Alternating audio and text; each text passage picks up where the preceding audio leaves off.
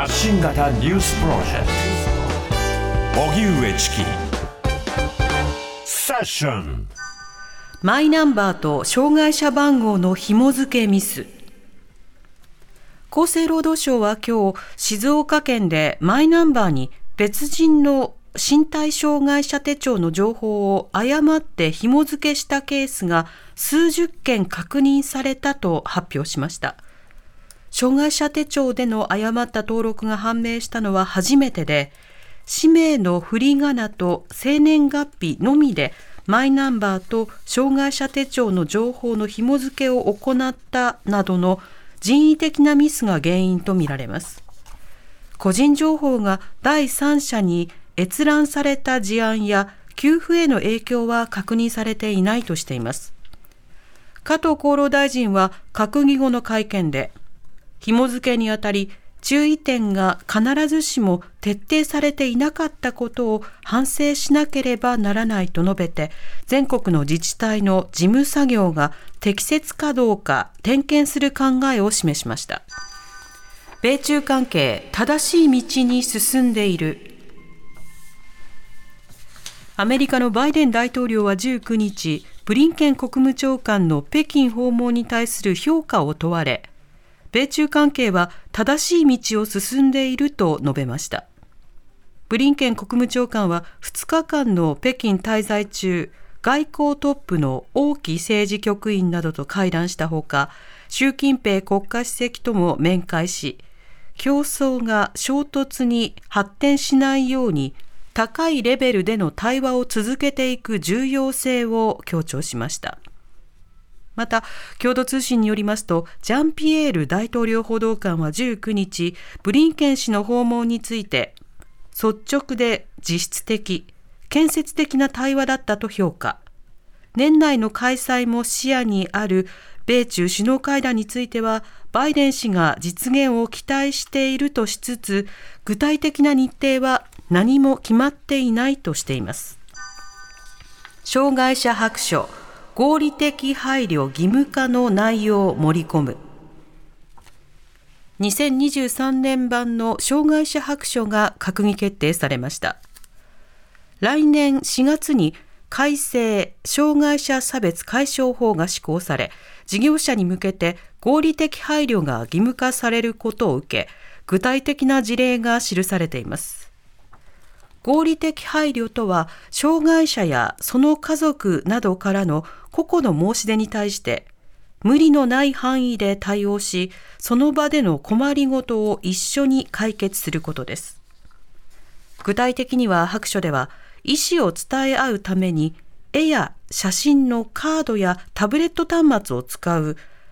段差がある場合にスロープなどを使って補助するなどが紹介されています。また白書は内閣府が去年11月に行った調査にも触れ、合理的配慮が行われなかった場合、障害を理由とする差別に当たると思う人は64.7%と紹介。ただ、合理的配慮を一律で示すことは難しいため、内閣府は今後、自治体や企業でのうまくいった事例を積極的に紹介し、共生社会を実現したいとしています。タイタニック号の探索用潜水艇が行方不明。アメリカの沿岸警備隊によりますと、1912年に沈没した豪華客船タイタニック号の観光用ツアーの探索用潜水艇が19日、北大西洋で行方不明になり、捜索が行われています。潜水艇にはイギリスの実業から5人が乗船していて、18日朝の潜水開始後に連絡が取れなくなったということです。アメリカの NBC ニュースによりますと、潜水艇は水中を96時間ほど航行することが可能で、ツアーはカナダ東部ニューファンドランド島のセントジョンズから南へおよそ700キロの海底、およそ3800メートルにあるタイタニック号の残骸を探索する予定でした。1週間で新たに奪還した集落は1つ。ウクライナの反転攻勢は減速化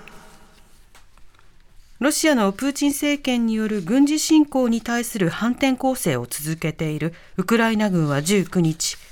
新たに奪還した集落だとする映像を公開し、マリアル国防次官は、2週間で8つの集落を奪還したと明らかにしました。ただ、このうち7つは先週発表したもので、この1週間で奪還したのは南部ザポリージャ州の1集落だけで、マリアル次官は敵がすべての兵力を投入したため我々の兵士が前進することは非常に困難だとしています。ゼレンスキー大統領は戦況について失った陣地は一つもないと述べて奪還を続けていることを強調しました。中国が政策金利を引き下げ、景気回復を目指す。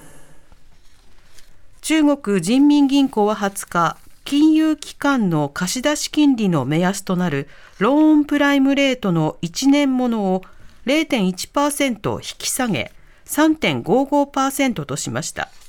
利下げは去年8月以来10ヶ月ぶりです。習近平指導部は新型コロナ感染を徹底的に抑えるゼロコロナ政策終了後の経済回復を目指してきたものの、製造業を中心に景況感が悪化、また若者の雇用問題も深刻なほか、輸出も低迷しているということで、金融緩和を進めて失速する景気の持ち直しを図る狙いがあるとみられます。おしまいに株価と為替の動きです。今日の東京株式市場日経平均株価は昨日に比べ18円ほど高い33,388円91銭で取引を終えました。一方、東京外国為替市場円相場午後4時現在1ドル141円95銭から96銭で取引されています。